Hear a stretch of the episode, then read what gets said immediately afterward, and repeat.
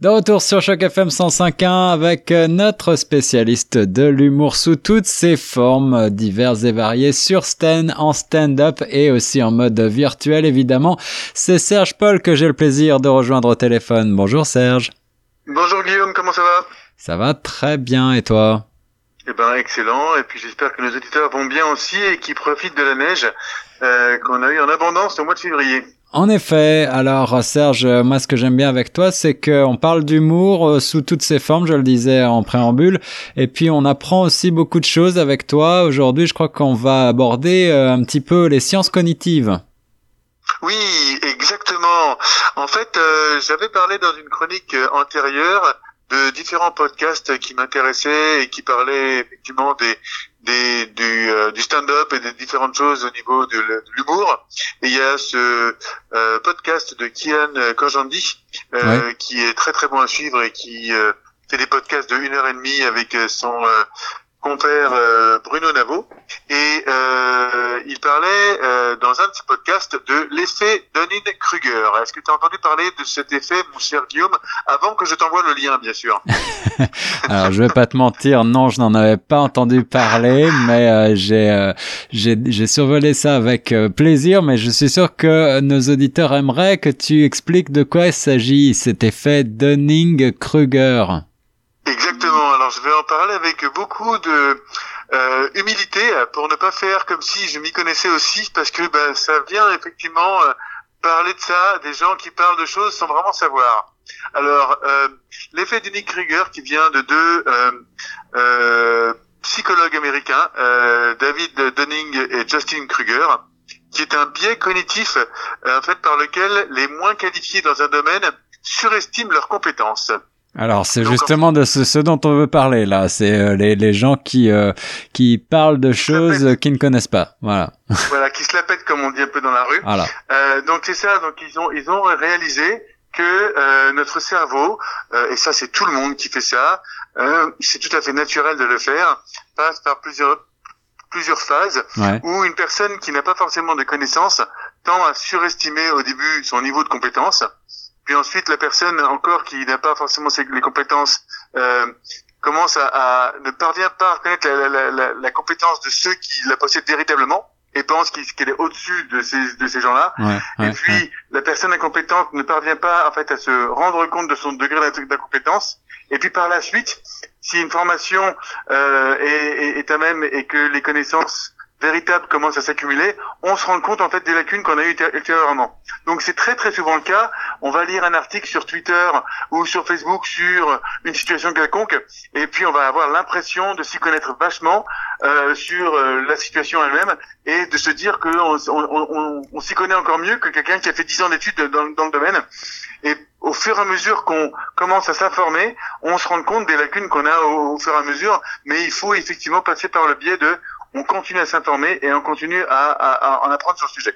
Alors voilà, il y a une courbe d'apprentissage, mais ce qui est intéressant euh, dans cette étude euh, psychologique là de ces deux chercheurs, c'est que finalement les résultats, j'ai vu, ont été publiés assez récemment, 1999, alors que c'est un phénomène que on peut dire qui remonte à la nuit des temps. C'est un peu une sorte de manque de euh, d'humilité. On est on est à, à l'opposé finalement de la leçon socratique de je sais que je ne sais rien.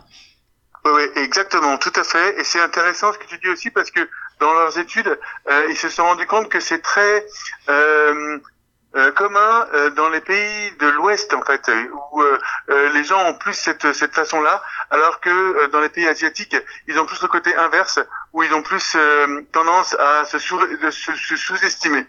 Donc ça peut avoir eu lieu pendant peut-être pas un millier d'années, mais peut-être plusieurs centaines d'années, euh, où effectivement, ben, euh, l'Occident, c'est un petit peu euh, taper les bretelles, comme on dit, et dire, ben voilà, je, je m'y connais mieux, je suis mieux civilisé, et peut-être avoir un petit complexe de supériorité. Alors d'où d'où nous vient cette avec cette confiance, ce complexe de supériorité d'après cette étude? Euh, D'après cette étude, ben, par le manque, le manque de connaissances en fait, par le manque de connaissances et par le manque de temps Et de plus en plus, en fait, avec tous les médias sociaux et tout ce qui se passe sur Internet, l'information arrive de plus en plus. Et donc, euh, euh l'étude est arrivée en, en 99 et des bananes.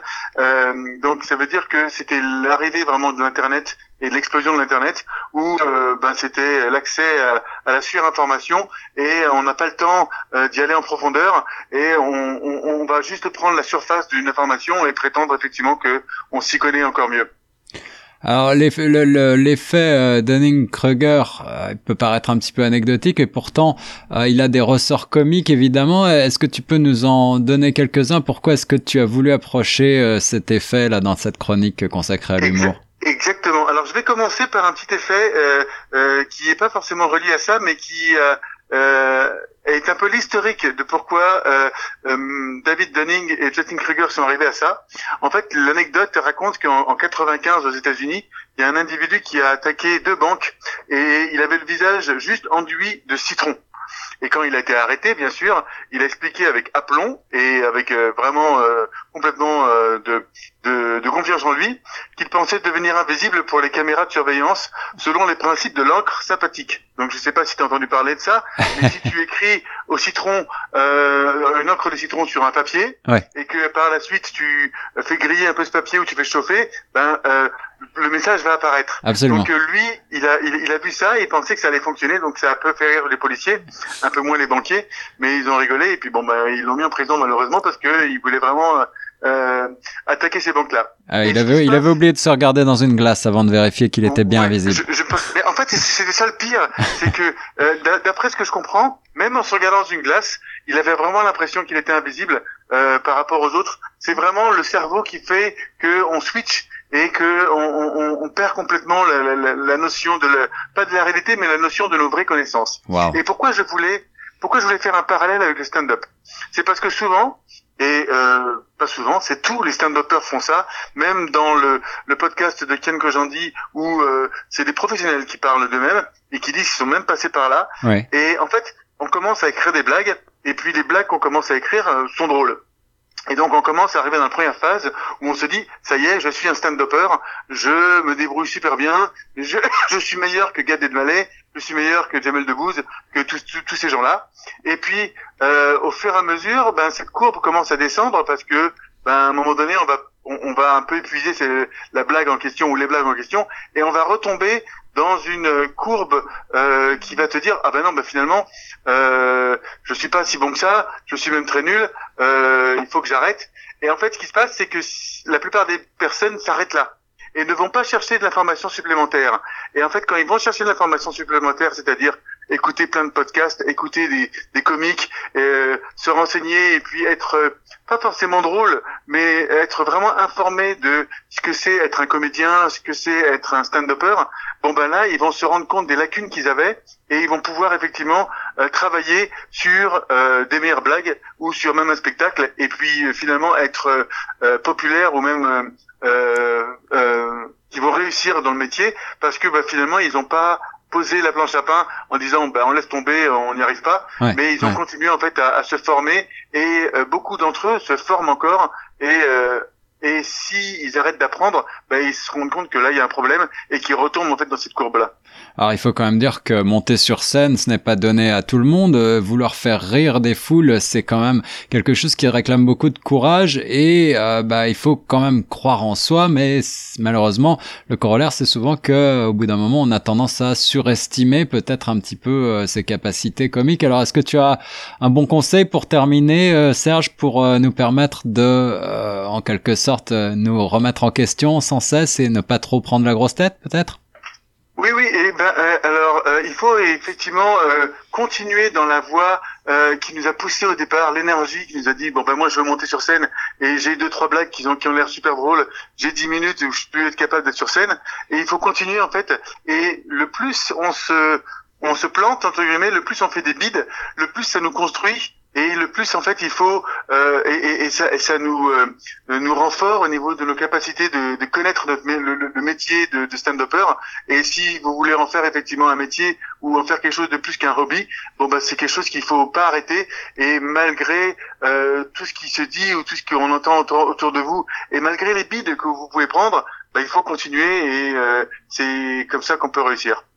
Et voilà, encore un bon conseil pour faire de la scène, pour faire rire, mais aussi euh, on a abordé encore une fois quelque chose qui va bien au-delà du monde de l'humour et qui peut être euh, utile dans la vie euh, de tous les jours lorsque l'on cherche à faire de la promotion d'entreprise ou même embaucher quelqu'un. Cet effet est à connaître. C'était l'effet Dunning-Kruger expliqué par notre ami Serge Paul. Merci beaucoup Serge. Avec plaisir Guillaume, et puis je te propose un petit extrait de Roman Fressinet qui a l'air euh, complètement euh, euh, de parler de lui-même sans avoir travaillé ou quoi que ce soit, et il parle comme s'il parlait de tous les jours, mais en fait c'est quelqu'un qui travaille énormément ses textes et qui travaille longueur de journée sur ses textes et qui ne fait pas ça comme une improvisation, donc c'est assez intéressant de le voir s'exprimer sur scène. Allez, un extrait de Roman Fressinet tout de suite. Merci Serge. Magnifique, moi aussi ça va bien, moi aussi ça va bien. Il y a juste un truc qui me saoule. J'ai réfléchi. Hein. Il y a un truc qui me saoule. J'en ai marre d'avoir un corps. Il me saoule, il me ralentit ce bâtard. Je te jure, c'est vrai. Il faut que je l'entretienne, sinon il pue, il est dégueulasse. Il veut que je me masturbe genre mille fois par jour. Je dis, mais j'ai des plans, moi, dans ma journée. J'ai des choses à faire. J'ai des gens à aller voir. Il y a un truc qui m'énerve. Vous allez voir de quoi je parle. Il faut que je travaille pour le nourrir. Et ce fils de pute, il déteste travailler. Mais c'est pour toi que je travaille, Cor. Tu comprends ça ou pas? Si t'étais pas là, j'aurais rien à nourrir. T'as déjà pensé à ça, Cor? Tous les matins, je me réveille pour travailler, pour lui donner à manger, et il me dit Non, mais viens, on dort. Il est pas coopératif. C'est sûr que ça vous arrive. Moi, ça m'arrive très régulièrement. Des fois, je me réveille au milieu de la nuit et j'ai soif. Tu vois le sentiment J'ai soif de fou. T'as l'impression d'être un raisin sec. Tu, te dis, il n'y a pas une goutte d'eau en moi en ce moment. Presse-moi, il n'y a rien qui sort, frérot. Et là, tu parles à ton corps, tu lui parles, tu lui dis, allez, on se mobilise. On se lève, on va trouver de l'eau. J'ai confiance en nous, on va trouver de l'eau. Et bah, il négocie. Il dit des trucs du genre, non mais on est bien là quand même. Qui est bien? On dirait ma bouche, elle est en sable. Qui est bien là maintenant? Qui est bien?